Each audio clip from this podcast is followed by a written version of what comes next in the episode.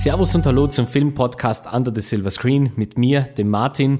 Folge 10. Wir feiern heute ein Jubiläum. Äh, danke an alle, die noch immer oder gerade erst neu dabei sind und äh, mich da unterstützen durch äh, Teilnahme, durch einfach Zuhören ähm, und sich ja ab und zu vielleicht eine kleine Filmempfehlung abholen kommen zu mir. Das ist doch immer ein sehr schönes Gefühl.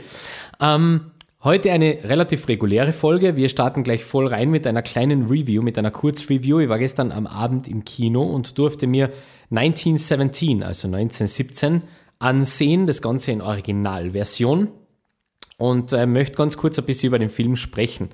Worum geht's erst einmal? Wir befinden uns im Ersten Weltkrieg, eben im Jahr 1917, auf britischer Seite. Wir begleiten dort zwei Soldaten, die an relativ heiklen Auftrag bekommen. Sie sollen hinter die Frontlinie gehen ähm, zu einer anderen Division, die bereits äh, aufgerückt ist, weil sich der Feind offensichtlich zurückgezogen hat. Und jetzt will man diesen Feind quasi endgültig äh, eliminieren. Das Ganze spielt in äh, Frankreich.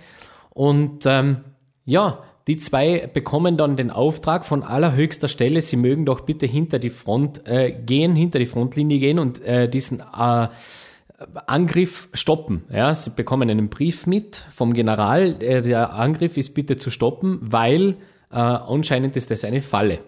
Äh, 1600 Mann laufen da äh, ins offene Messer quasi.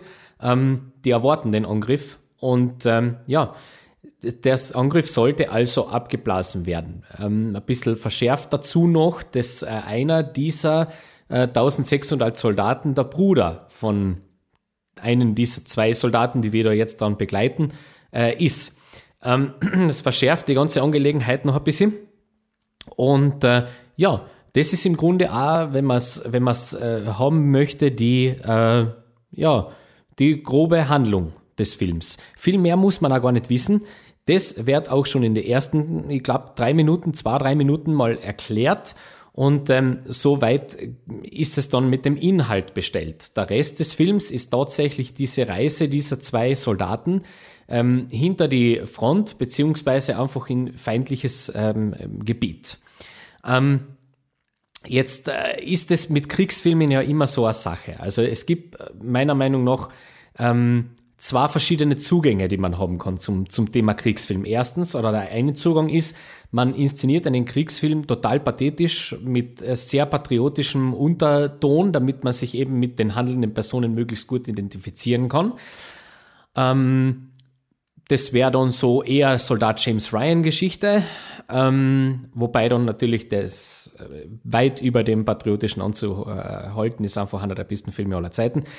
Ähm, aber man fährt dann eher diese Gefühlsschiene, dass man sich wirklich auf, auf, auf ähm, ein paar wenige konzentriert, dessen Schicksal man dann total nachvollziehbar erklärt bekommt, damit man ähm, da auch leicht mitgehen kann. Das ist die, die erste Art und Weise, wie man das machen kann. Und die zweite Art und Weise ist so etwas, wie auch schon äh, vor einigen Jahren der Herr Christopher Nolan mit Dunkirk versucht hat.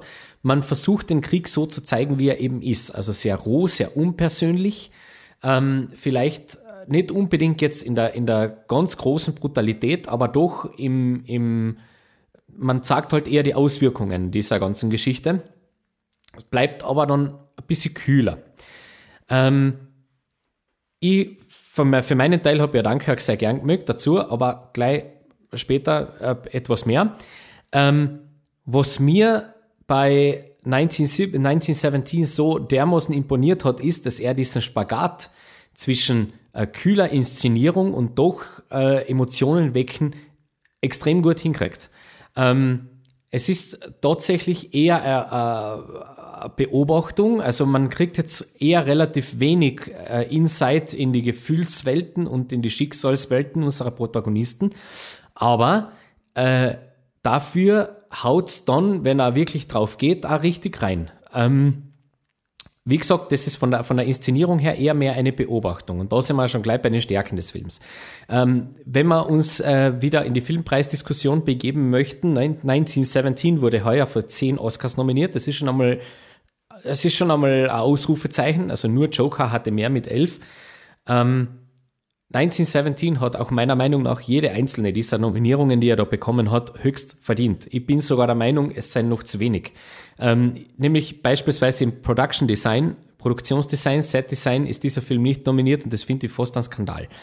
Ähm, die Welten, die der ähm, kreiert, also die sind ja doch alle historisch auch verbürgt, dementsprechend da relativ schwierig, dass man äh, trotzdem filmisch bleibt, aber, aber auf der anderen Seite die Fakten nicht vergisst.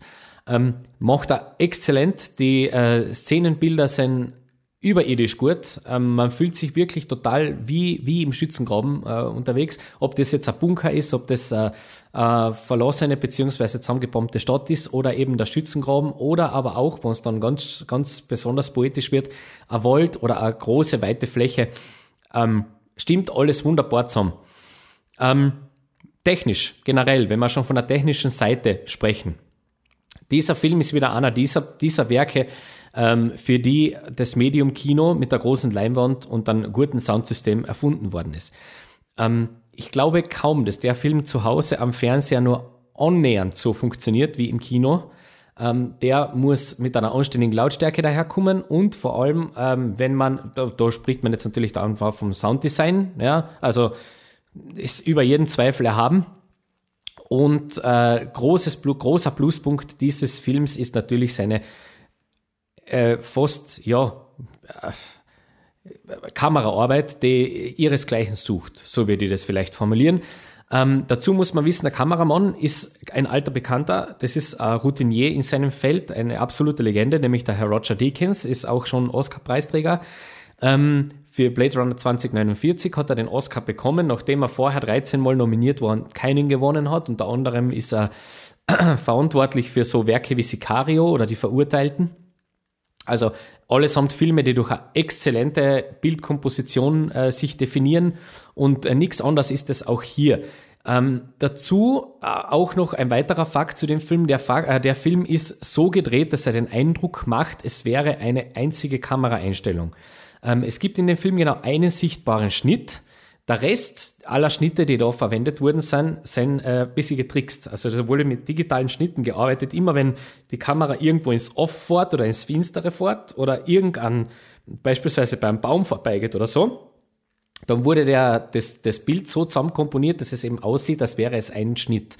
Ähm, Trotzdem äh, hat man, habe ich mir ein bisschen äh, hineingelesen und hineingeschaut, auch natürlich nach diesem Kinoerlebnis, möchte ich fast sagen, ähm, auch ins Making-of, ja, also wie wurde dieser Film äh, hergestellt, wie wurde dies, dieser Film komponiert und ähm, da waren doch relativ viele sehr, sehr lange Plansequenzen dabei. Also man spricht da von lang, ich spreche da jetzt lang, hast circa sechseinhalb Minuten, sechseinhalb bis siebenminütige Plansequenzen, ähm, in denen einfach dann einmal alles funktionieren muss. Dazu kommt dann auch noch, dass der Film größtenteils mit natürlichem Licht gedreht worden ist beziehungsweise mit ein paar kleinen technischen Hilfsmitteln, die aber lang nicht so ausgeprägt sind, wie man das vielleicht meinen möchte.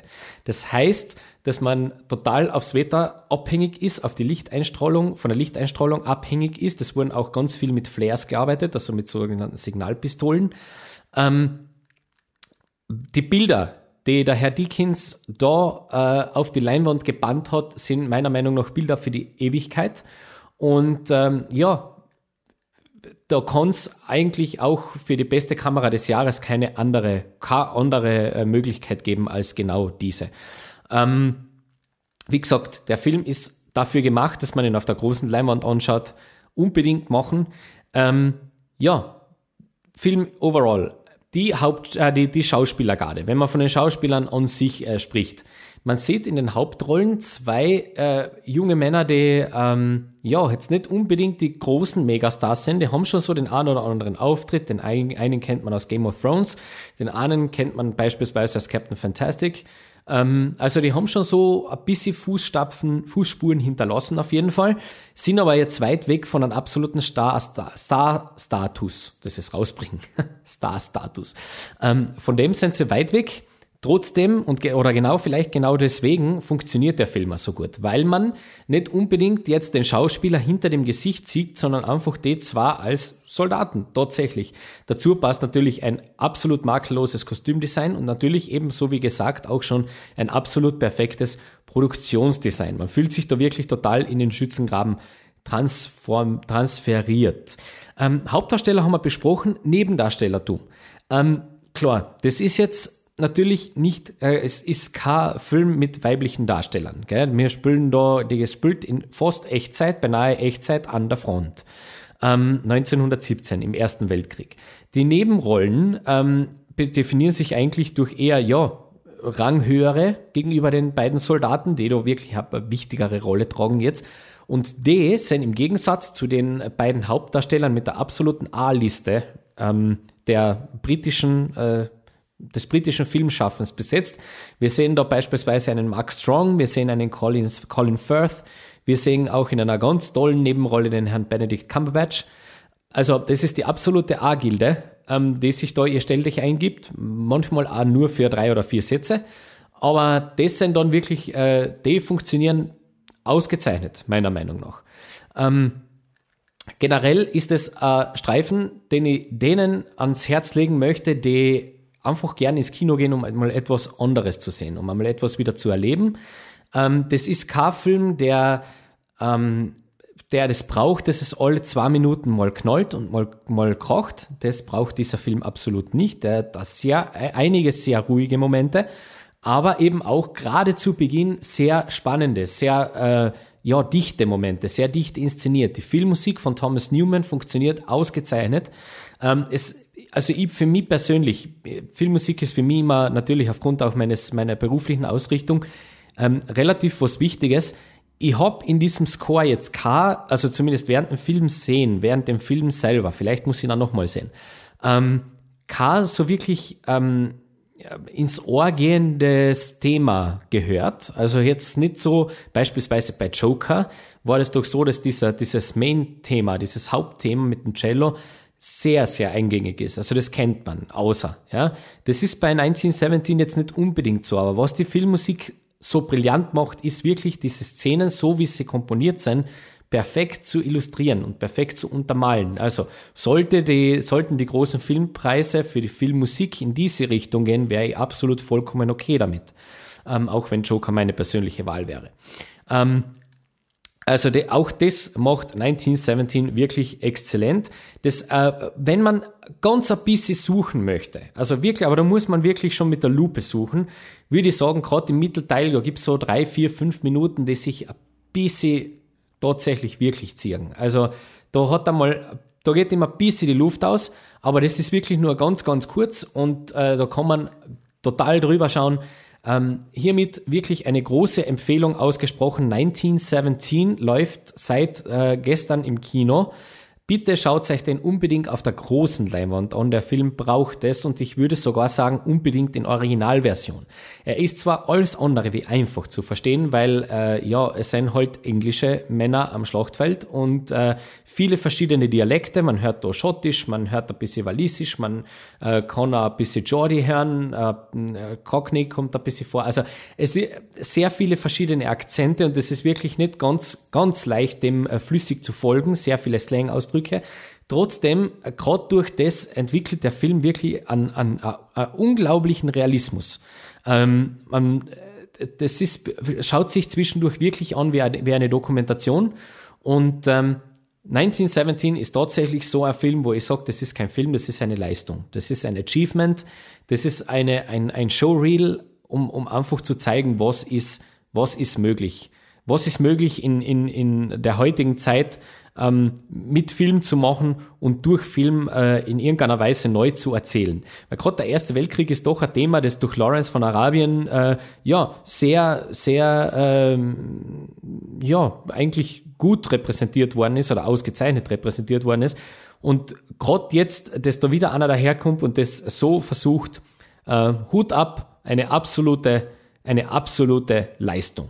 Ja, absolut top. Ähm, 1917, eine große Empfehlung von mir. Bitte unbedingt ins Kino gehen. Dafür lohnt sich die Kinokarte wirklich. Gut, dann kommen wir zu einem Format, das äh, regulär ist in diesem Podcast, nämlich der Streaming-Tipp der Woche auf Amazon bzw. Netflix mich wieder ein bisschen herumgewühlt und einmal geschaut, was es da so gibt. Und ähm, habe da einen Streaming-Tipp der Woche gefunden, den vielleicht ganz viele Nehmer unbedingt kennen werden, das ich aber sehr, sehr schade finde, dass man den nicht mehr so kennt. Ähm, der war in, in, in Zeiten, wo ich äh, ja schon eigentlich fest äh, drin war in der Materie Film, ähm, war das so, der war für mich immer ein ganz besonderer Film. Vielleicht, weil er ein bisschen blöd ist, aber ähm, das war so damals, zu der damaligen Zeit war das genau mein Humor. Es geht um einen Film, der äh, jetzt im Moment auf Amazon Prime ähm, zu streamen ist, äh, in der Prime-Mitgliedschaft gratis drinnen ist, nämlich Tropic Thunder. Ähm, ihr seht, wir haben heute so ein bisschen Kriegsfilm-Thema. Auch der Klassiker of the Week kommt dann aus, diesem, aus dieser Schiene. Ähm, Streaming-Tipp der Woche heute Tropic Thunder. Das ist ein Film aus dem Jahr 2008. Wir haben auf dem Regiestuhl eigentlich eine Schauspiellegende, den Herrn Ben Stiller. Ähm, und somit sollte man eigentlich auch schon wissen, ähm, in welche Richtung tonal der Film so funktioniert. Ähm, Tropic Thunder ist äh, eine Art von Kriegsfilm, wie man ihn wahrscheinlich nicht so oft sieht. es geht um Folgendes. Es ist eigentlich, ist es eine große Persiflage beziehungsweise Verbeugung auf der anderen Seite vor dem Studiosystem Hollywoods. Ähm, wie passt das jetzt zusammen mit einem Kriegsfilm? Relativ gut. Es geht darum, es soll ein Kriegsfilm gedreht werden über den Vietnamkrieg. Der soll den Namen Tropic Thunder tragen und die Hauptrolle soll äh, ein abgehalfterter oder zumindest schon abgehalftert ist ein böses Wort jetzt, aber ein mittlerweile nicht mehr so relevanter Schauspieler spielen, nämlich der Herr Tug Speedman. Und ähm, er sieht quasi, weil mit Kriegsfilm, ähm, mit Kriegsfilmen und mit Kriegsdramen gewinnt man relativ gerne Filmpreise, so ist zumindest die, die Herangehensweise an den Film. Und ähm, es geht darum, dass er so gerne einen Oscar hätte. Und somit äh, sieht er das, sieht er den Film als, als äh, ja, ganz, ganz große letzte Chance, dass er diesen, diesen ähm, Preis noch kriegt. Dazu werden ihm äh, ein paar Allstars äh, zur Seite gestellt, die eben schon große Erfahrung haben in diesem, in diesem Feld. Beispielsweise ja, äh, Oscar-Preisträger, der eben schon viele Oscars äh, gewonnen hat, der Kirk Lazarus oder eben auch ein Komiker. Ähm, ja, und dann ähm, nimmt es so seinen Lauf. Wir sehen, dass der Herr Lazarus, also der, der Oscar, der schon so viele Oscars hat, ähm, ist ein Method Actor. Das heißt, ähm, er äh, verschreibt sich voll und ganz einer Rolle, wenn er sie mal hat. Äh, in dem Fall äh, färbt er sich dann seine Haut chirurgisch schwarz ein, weil er einen Afroamerikaner spielt. Also ja, der Film ist politisch schwerstens inkorrekt, aber total lustig. Ähm, ja, und äh, wir begleiten dann äh, diese Schauspieler bei den Dreharbeiten. Wir sehen, dass das alles ein bisschen kompliziert ist, weil äh, die Schauspieler relativ schwierig sind, ähm, weil das alles sich ein bisschen äh, ja, verzögert. Es gibt da so die und die und die Schwierigkeit. Dazu sitzt ihm der Studioboss im Nacken, der Herr Les Grossman. Übrigens eine Wahnsinnsrolle von Herrn Tom Cruise. Den kennt man fast wirklich schwer am Anfang. Ähm, sensationell. Der äh, Les Grossman ist auch noch äh, bei ihm und äh, dann nimmt der ganze Film an, an Left Turn. Es geht dann in eine Dschungelszene und mitten in dieser Dschungelszene tritt der Regisseur blöderweise auf eine Tretmine, wird dort getötet, beziehungsweise ähm, ordentlich, ähm, ähm, ja, der, Material, der materialisiert sich im Grunde. Und ähm, ja, alle glauben, das ist ein Blödsinn, alle glauben, das ist ein Filmtrick, weil immerhin wird beim Film ganz viel getrickst und so weiter. Und plötzlich taucht, taucht eine Drogenbande auf und nimmt die komplette Crew gefangen. Und dann äh, wird das irgendwie plötzlich ernst. Und ähm, aber trotzdem nicht so ganz wirklich, weil äh, ja, die Executives im Studio glauben noch immer, dass das ein Blödsinn ist. Ähm, ja, und irgendwie auch die Schauspieler, die äh, glauben sich halt, glauben halt, das kehrt alles so. Ähm, ja, ein, eine ganz herrliche Persiflage des Kriegsfilms an sich mit tollen äh, schauspielerischen Leistungen. Eben in der Hauptrolle haben wir den Ben Stiller selber, der den Tug Speedman spielt. Wir haben weiters in diesem Film drinnen den Robert Downey Jr. als Kirk Lazarus, das ist der mit der schwarzen Haut. Dann haben wir den Jack Black, natürlich spielt er eben ein Comedian. Äh, Nick Nolte, Matthew McConaughey, Tom Cruise, Steve Coogan. Also die absolute, die absolute, absoluter Legendenstatus, was, der, was den Cast betrifft.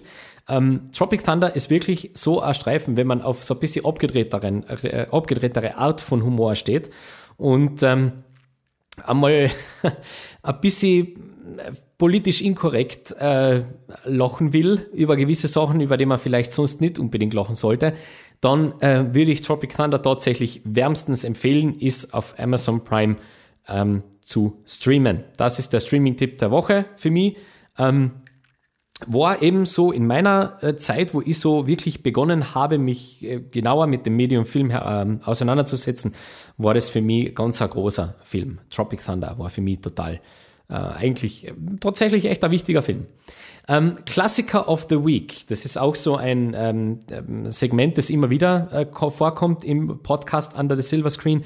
Der Klassiker of the Week. Ähm, auch hier habe ich mir dann gedacht, es passt irgendwie ganz gut in die heutige Folge, wenn wir da gleich bei der Kriegsfilm-Thematik bleiben. Warum nicht?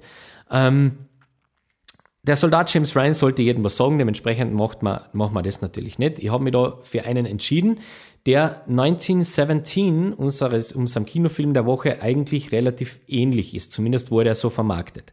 Es geht um Dunkirk.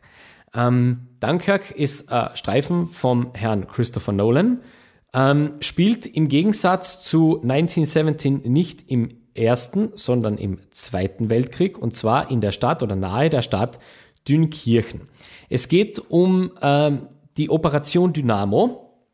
Das war eine der größten äh, Rettungsaktionen der Militärgeschichte. Ähm, es geht um die Schlacht von Dünkirchen im Zweiten Weltkrieg und es geht darum, dass äh, eingekesselte britische Soldaten ähm, gerettet werden sollen. Die sind von, von der Wehrmacht eingekesselt worden dort in dieser Stadt Dünkirchen und sollen über den Ärmelkanal evakuiert werden. Um das geht's eigentlich. Und mehr muss man tatsächlich überhaupt nicht wissen. Ähm, das ist der, der, der Background, den man so braucht, damit man das so ein bisschen, damit man das ein bisschen versteht, um, um was es geht. Das wird dann im Grunde eh relativ, relativ eindeutig erklärt. Das Besondere an diesem Film ist tatsächlich die Machart. Äh, erstens einmal, ähm, er hat wirklich nicht ganz so wenig gemeinsam mit 1917 an sich. Es ist kein One-Shot-Film, so weit einmal vorausgeschickt. Was er äh, sicher gemeinsam hat, ist, dass die Hauptrollen eher unbekannt besetzt sind. Also jetzt zumindest nicht mit der absoluten A-Liste. Dafür auch hier wieder in den Nebenrollen top. Nebenrolle Kenneth Branagh, Mark Rylance, Tom Hardy, Killian Murphy, die kennt man alle. Ähm, alles, was da im äh, sonst so passiert, Harry Styles, gut, kennt man im Grunde durch One Direction, aber nicht unbedingt als Schauspieler. Fionn Whitehead, Tom Carney, das sind alle jetzt nicht unbedingt die absolute A-Liste. Das sind relativ junge, relativ, äh, doch die Stars von morgen, ja, aber jetzt nicht unbedingt schon etabliert als absolute Megastars. Das haben die zwei Filme schon einmal gemeinsam. Ähm, was die zwei Filme weiters gemeinsam haben, ist eine exzellente Kameraarbeit. Ist es bei 1917 Roger Deakins? Ist es da heute von heute mal? Das ist der äh, absolute Stamm, der Stammkameramann äh, von Herrn Nolan äh, mittlerweile. Äh, hat äh, gemacht Interstellar beispielsweise, hat auch den äh, James Bond Spectre gemacht der sehr, sehr unterschiedlich aufgenommen äh, worden ist. Ich weiß, ich finde den zum großen Teil gar nicht einmal so ganz verkehrt. Ähm, man kann aber, man kann über ganz viel diskutieren bei dem Film, aber über die Kamera kann man meiner Meinung nach nicht, nicht ganz so viel diskutieren. Und er hat dann einen meiner absoluten Lieblinge in diesem vergangenen Jahr gemacht, nämlich Ad Astra.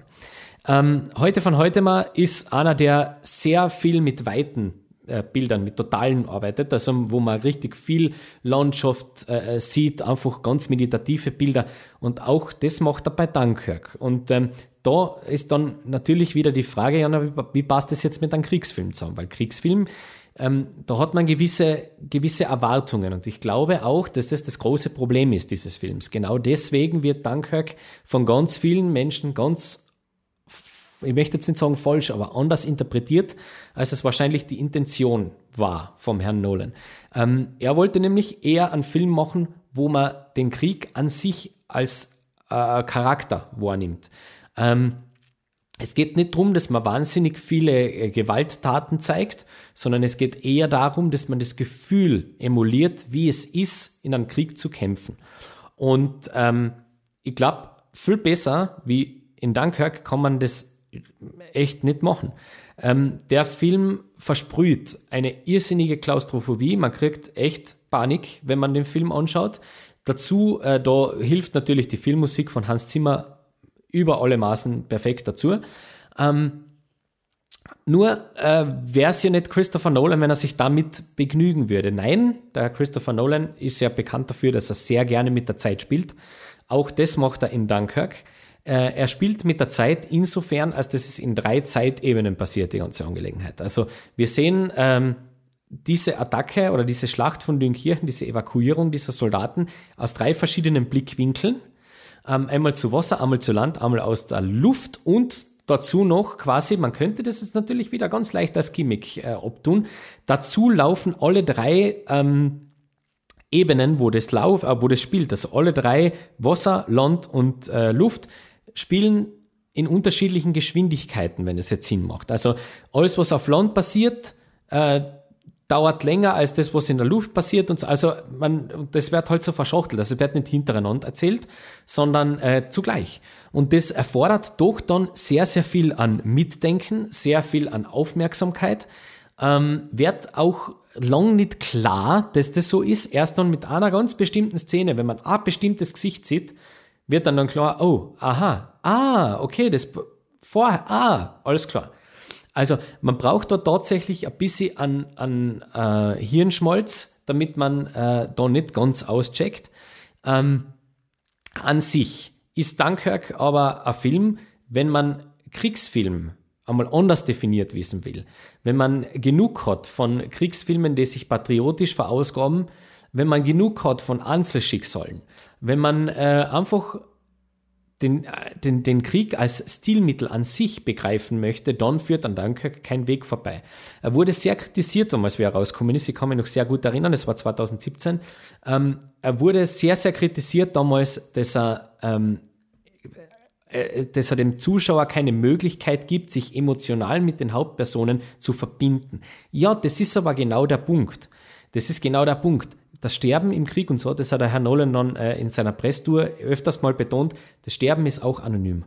Äh, Im Krieg ist jeder anonym, im Krieg ist jeder Nummer und ähm, das wollte er eben ausdrücken damit. Es gibt keine Background-Geschichten, es gibt keine Sachen, dass man jetzt sagt, aha, die Hauptperson, mit der kann ich mich jetzt total identifizieren, da, mit der gehe ich jetzt mit, mit der gehe ich auf eine Reise, das gibt's in Dunkirk nicht.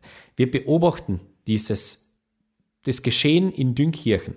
Gut, das macht jetzt 1917 komplett anders. Da haben wir eben diese zwei Hauptpersonen als Anker. Dementsprechend funktioniert er bei sehr vielen Leuten auch auf der emotionalen Ebene viel besser als Dunkirk. Zumindest habe ich das im Internet immer wieder mal gelesen jetzt. Ähm, die zwei Filme zu vergleichen an sich ist aber relativ schwierig, meiner Meinung nach. Das ist relativ schwierig, klar, sie haben einiges gemeinsam, wie gesagt, Kameraarbeit, Soundtrack, perfekt, technisch toll.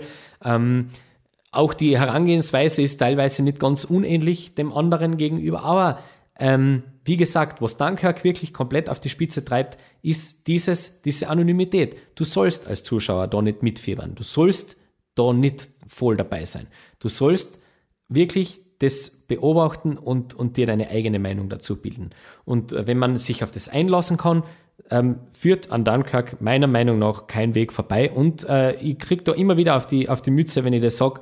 Aber äh, für mich ist tatsächlich Dunkirk ähm, tatsächlich äh, ein Meisterwerk. Äh, das kehrt in, man Nolan ist sowieso, gell? Äh, muss man immer aufpassen, wenn man dann den Herrn Nolan zu sehr lobt, dann ist man immer sofort der Fanboy.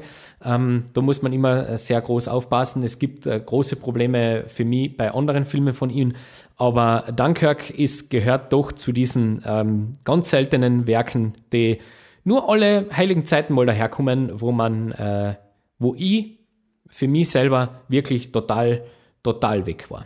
Okay? Also, Dunkirk, mein Klassiker of the Week in dieser Woche. Und jetzt habe ich mir gedacht, äh, sehr eventvolle Woche gewesen. Ähm, wir schauen uns einmal ganz kurz ein bisschen in die News, beziehungsweise, äh, ja, was passiert denn so in der Filmwelt, ähm, worüber sich kurz zu sprechen lohnt. Äh, und da habe ich äh, vier Sachen gefunden, über die ich mal ganz kurz äh, sprechen möchte. Und zwar, ähm, jetzt wird es gleich, gleich interessant. Äh, Wer meine Spezialfolge Anfang der Woche äh, angehört hat, das war mal eine außerhalb des, außerhalb des Uploadplans, deswegen heute auch einen Tag später. Sorry, mehr Culpa, gestern war halt einfach Kinoabend. Ähm, war die große Diskussion, äh, Oscar-Nominierungen sind heraus und jetzt äh, knallt das Internet durch, beziehungsweise äh, PC's gone mad. Äh, es gibt wieder den äh, Hashtag Oscars so white. Es äh, ist wieder große Aufruhr, weil die Oscars sind nicht divers genug. Die Oscars sind frauenfeindlich, die Oscars sind sexistisch, rassistisch und alles, was dazugehört. Ähm, so, das war erwartbar. Ich habe ja schon gesagt im Podcast das letzte Mal in der Spezialfolge, den Schuh werden sie sich anziehen müssen, weil das wird passieren. Es wird diese unsägliche Diskussion wieder von vorne starten, eben weil es äh, Möglichkeiten gegeben hätte, durchaus auch beispielsweise Frauen auf dem Regiestuhl zu würdigen mit einer, mit einer Nominierung. Diese Möglichkeit hätte es gegeben. Aber ähm, jetzt werden wir mal schauen, dass ich den Bogen spanne zu meiner eigentlichen Aussage. Ja, diese Möglichkeit gab es aber nicht nur heuer, sondern die gab es auch letztes Jahr und die gab es vorletztes und vorvorletztes und auch schon die Jahre davor. Ähm, Fakt ist, sie machen es nicht. Ähm, nur die Frage, die sich mir persönlich jetzt einfach stellt, und das ist jetzt vielleicht was, was man nicht unbedingt sagen sollte oder so, meine Meinung ist, ja, es gibt dieses Problem, wenn man jetzt einfach einmal auf diesem, ganz kurz diesem Thema Sexismus bzw. Frauenbenachteiligung in der Filmwelt spricht. Vielleicht einmal mit dem starten. Ähm, ich glaube, es steht außer Frage, dass es dieses Problem gibt, nach wie vor. Es gibt dieses Problem. Weibliche Schauspieler verdienen nach wie vor nicht das gleiche wie männliche Schauspieler. Es werden interessante Projekte vorwiegend immer an, an, äh, an, an männliches, äh, männliches Gender vergeben. Ähm, es ist tatsächlich so, dass äh, Filme, die von Frauen gemacht werden, immer äh, eher so auf der Seite laufen, außer es ist ein großer Marvel-Blockbuster oder DC-Blockbuster. Äh, DC war das mit Wonder Woman, nicht Marvel, Gottes Willen. Ähm, also eher, das, es gibt dieses Problem tatsächlich. Das ist aber, und jetzt kommen wir zum zweiten, und das ist jetzt vielleicht etwas, was man nicht unbedingt sagen sollte, es ist meiner Meinung nach nicht das Problem der Oscars. Das ist kein Problem eines Filmpreises, sondern es ist ein Problem der Industrie. Ähm, wenn man das verändern will, muss man die Industrie verändern. Und ich glaube nicht, oder zumindest finde ich das, ist nur meine Meinung. Meine Meinung ist, es ist nicht die Aufgabe der Oscars für Diversität zu sorgen. Es ist die Aufgabe der Filmstudios, das ist die Aufgabe der Produzenten und das ist die Aufgabe des Publikums, für Diversität zu sorgen. Produzenten müssen dafür sorgen, dass Frauen interessante Projekte bekommen. Das Publikum muss dafür sorgen, dass diese interessanten Projekte erfolgreich sind. Äh, die Studiobosse bzw. die Verantwortlichen in dem kreativen Bereich müssen dafür Sorge tragen, dass das ähm, finale Produkt qualitätsmäßig super ist dann werden die Argumente auch für die Filmpreise ausgehen, warum man diese äh, Projekte dann nicht für die großen Geschichten nominiert bzw. auch auszeichnet.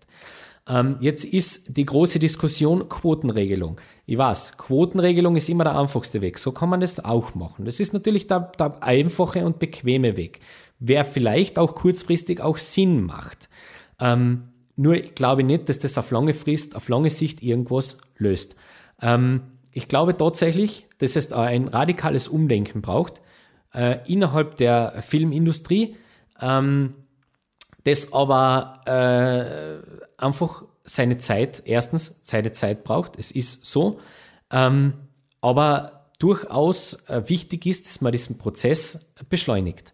Ähm, das kann nicht sein, dass äh, in einem Jahr, wo durchaus äh, Filme gewesen wären, die das verdient hätten, ähm, das nicht, einfach nicht äh, wahrgenommen wird. Wobei ich jetzt auch gleich wieder in die Bresche springen muss und sage, auch heuer, mit Ausnahme vielleicht, wobei das ist wieder meine persönliche Meinung und das sehen wieder ganz viele absolut nicht so.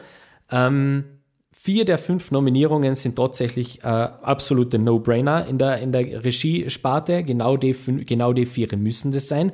Und ähm, ja, und über, über einen fünften kann man eventuell dann diskutieren. Aber auch hier würde ich dann wieder Sachen finden, warum das schon verdient ist. Ähm, ich würde mir wünschen, in der gesamten Diskussion, dass man wegkommt von dem, war ihr seid so sexistisch, warum nominiert ihr den nicht oder Ding, sondern ich hätte sehr, sehr gern, wenn die Diskussion in die Seiten geht, dass man wirklich über die Filme diskutiert und über die Personen diskutiert und nicht über das Geschlecht und nicht über die äh, Hautfarbe. Das wäre tatsächlich wieder mal wirklich schön, weil das ist die wahre Aufgabe der Filmpreise, dass man über den Film spricht, dass man nicht sagt, um Gottes Willen, wie könnt ihr das zulassen, dass keine Frau nominiert ist, sondern vielleicht die Diskussion, wie könnt ihr das zulassen, dass die Greta Gerwig für Little Women nicht nominiert ist, wenn der Film doch so gut ist. Das wäre die Diskussion, die ich mir wünschen würde und nicht eine Sexismusdiskussion vom Zaun zu brechen. Äh, es ist wichtig, dass man darüber spricht, weil ich glaube, dass es tatsächlich dieses große Problem, das gibt es absolut keine Diskussion. Das gleiche Problem auch, wenn man in die, in die Hautfarbendiskussion geht in Hollywood. Dies, die, diese Diskussion gibt es. Ähm, auch hier wieder der große äh, Outcry, vor allem der Schauspielergewerkschaft. Äh, wir haben keine, das ist alles nicht divers genug. Das ist, ja, sorry, wer nominierten die Hauptdarsteller? Wer nominierten die Darstellerpreise? Ah ja, die Schauspielergewerkschaft. Ups. Hm. Die Schauspieler wählen für Schauspieler. Aha, okay, gut. Es ist, die Problematik ist da und es wird weggeschaut. Ähm, die, die, große Geschichte äh, sieht man eh heuer schon in der, in der wunderbaren Diskussion, wenn es darum geht, was wird bester Film. Dann ist äh, beispielsweise ein Film nominiert, wo, äh, eine, wo, wo die Hauptdarsteller äh, unglaublich, teilweise unglaublich sexistisch handeln, ähm, Gewalt gegen Frauen propagieren, äh, wirklich ähm, äh, Ausdrücke einfach verwenden, die einfach herabwürdigend sind äh, wo man auch weiß, dass der Ausführende, der das gemacht hat, durchaus jetzt nicht ganz äh, weiße Weste hat, wenn es um diese ganzen MeToo-Geschichten geht. Und trotzdem ist das der große Oscar-Favorit. Äh, nicht verwechseln, also nicht falsch verstehen jetzt. Ich, ich verstehe, wenn man den Film in gewissen Sachen auszeichnen möchte, gell? also tatsächlich, ich verstehe das tatsächlich. Aber wenn man dann so einen Film als besten Film auszeichnet, dann darf man sich halt einfach nicht wundern, dass sich nichts ändert. Gell? Ähm, vielleicht sollte man sich das einfach einmal überlegen, ob das dann der richtige Move ist. Das nur so nebenher. Äh, es gibt dann ja weiters die, die äh, ganz interessante, meiner Meinung nach, äh, Idee, man könnte ja diese Oscar-Nominierungen oder generell Filmpreis-Nominierungen durch Jurys vorauswählen lassen, weil eben viele Menschen nicht alle Filme sehen können. Es waren heuer ungefähr, glaube 160 ähm, Filme, wären da so irgendwie im, im Dunstkreis gewesen. Nominiert, geschafft haben es knapp über 30. Ähm, es ist eine relativ, blöd, relativ schwache Quote, gell? da sind wir schon klar.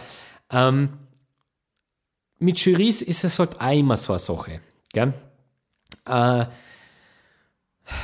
ja, es ist eine spannende Idee, die vielleicht mal, vielleicht mal durchexerziert kehrt ähm, dass man mal schaut, inwiefern ist das dann wirklich objektiv, weil wir wissen, Hollywood ist trotzdem im Endeffekt ein riesiger Club. Und ähm, ja, es ist vielleicht nicht so einfach, 6000 Leute zu schmieren, aber 100? Ähm, den Golden Globes äh, haftet es immer noch an, dieses Image, man könnte sie relativ leicht kaufen.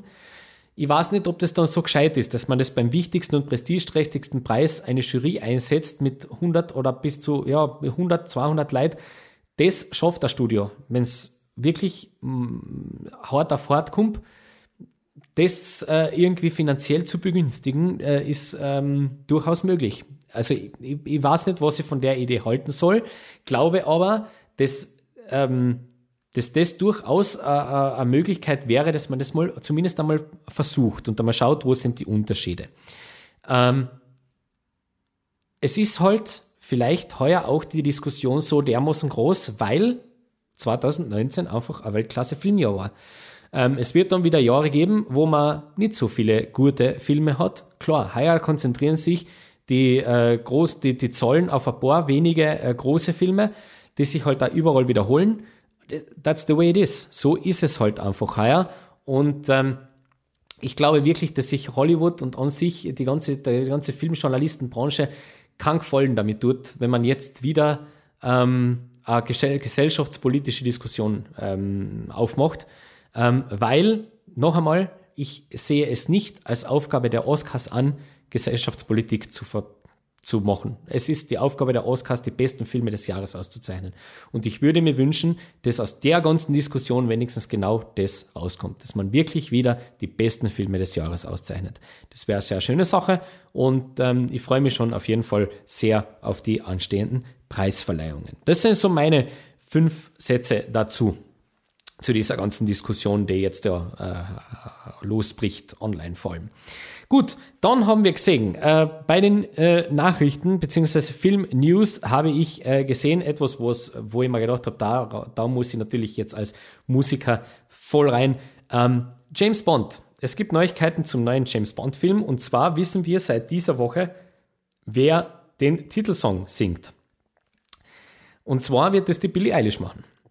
Und äh, online auf Twitter geht es ziemlich zur Sache, weil sich sehr viele Menschen nicht vorstellen können, dass äh, die Frau Eilish das machen kann zur Zufriedenheit, weil es ist ja immerhin der letzte Bond-Film mit Herrn Craig und da braucht man dann doch was anderes vielleicht oder da hätte man sich vielleicht doch eine größere Stimme gewünscht.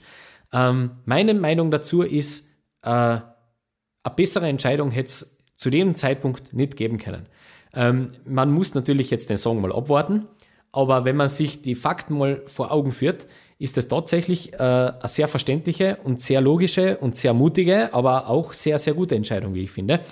Weil ähm, Billie Eilish ist äh, äh, absoluter Megastar in einer Bevölkerungsschichte, die nicht unbedingt wichtig ist oder nicht unbedingt die Zielgruppe eines James Bond-Films ist. Ähm, die werden sicher natürlich was gedacht haben dabei. Und äh, ich kann mir durchaus vorstellen, dass ein großer Teil des Gedankenprozesses dorthin gegangen ist, dass man vielleicht auch ein neues Publikum für diesen äh, James Bond ähm, irgendwie lukrieren und kreieren kann. Das ist Punkt eins. Punkt zwei ist es tatsächlich so, dass ich vom musikalischen her und von der musikalischen Ausrichtung sehr, sehr gespannt bin, was die Billie Eilish ähm, machen wird, weil ähm, gerade wenn man sich die Craig Bonds anschaut, die Titelsongs aus den Craig Bonds, ähm, die sind alle sehr, sehr unterschiedlich. Da ist keiner sehr ähnlich dem anderen. Ähm, wir haben beim Casino Royale haben wir noch Chris Cornell gehabt, der mittlerweile ja leider verstorben ist. Chris Cornell.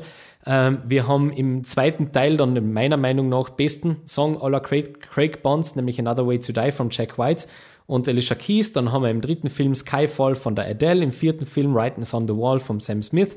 Die sind alle relativ unterschiedlich. Und jetzt kommt äh, äh als für den fünften Film Billie Eilish daher, die komplett anders ist, wie alle dieser äh, Musiker, die da äh, bis jetzt äh, am Werk waren. Und ich bin durchaus sehr gespannt. Ich habe mir auch natürlich im Rahmen meines sonstigen Berufes, ähm, muss ich mir natürlich auch äh, mit ihr ein bisschen beschäftigen und ähm, ich bin sehr gespannt, weil ich glaube, dass doch einige Songs, die sie bereits gemacht hat, ähm, versprühen schon eine relativ gute Idee in welche Richtung das gehen könnte. Und ich bin auf jeden Fall sehr, sehr gespannt, was die Billie Eilish aus dieser Aufgabe macht. Ich freue mich und ich glaube auch, dass das äh, wirklich, wirklich gut werden kann. Ähm, ja, wäre doch was zum dritten Mal in Serie äh, an Oscar für James Bond. das wäre doch schön. Ähm, ja, aber auf jeden Fall ich möchte das einfach nur äh, hiermit einmal kundtun. Billie Eilish ist für mich genauso eine absolut nachvollziehbare und meiner Meinung nach total gute Entscheidung.